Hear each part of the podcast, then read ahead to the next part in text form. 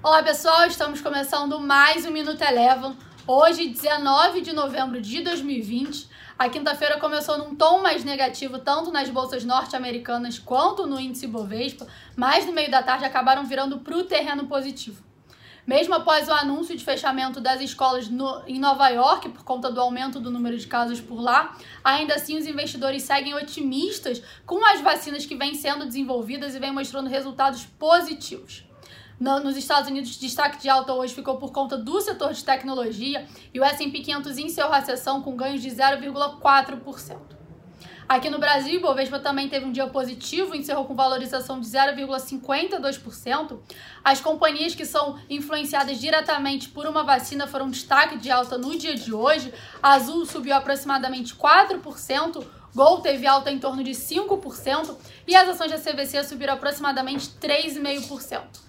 Quem também foi destaque positiva no dia de hoje foram as ações da PetroRio, que recentemente foram adicionadas ao índice Bovespa e que hoje tiveram uma alta de 30% após a companhia anunciar uma aquisição de participação em dois campos, a maior aquisição da sua história. Passando agora para o dólar, segue enfraquecido em relação ao real e minha percepção de volta do investidor estrangeiro aos ativos locais e também uma perspectiva positiva que o novo pacote de estímulos econômicos nos Estados Unidos venha a ser aprovado.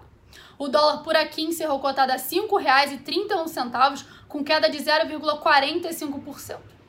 No acumulado do mês de novembro até o, dia, até o último dia 17, a entrada de fluxo de capital estrangeiro na nossa bolsa brasileira já está acumulado em 24,8 bilhões de reais.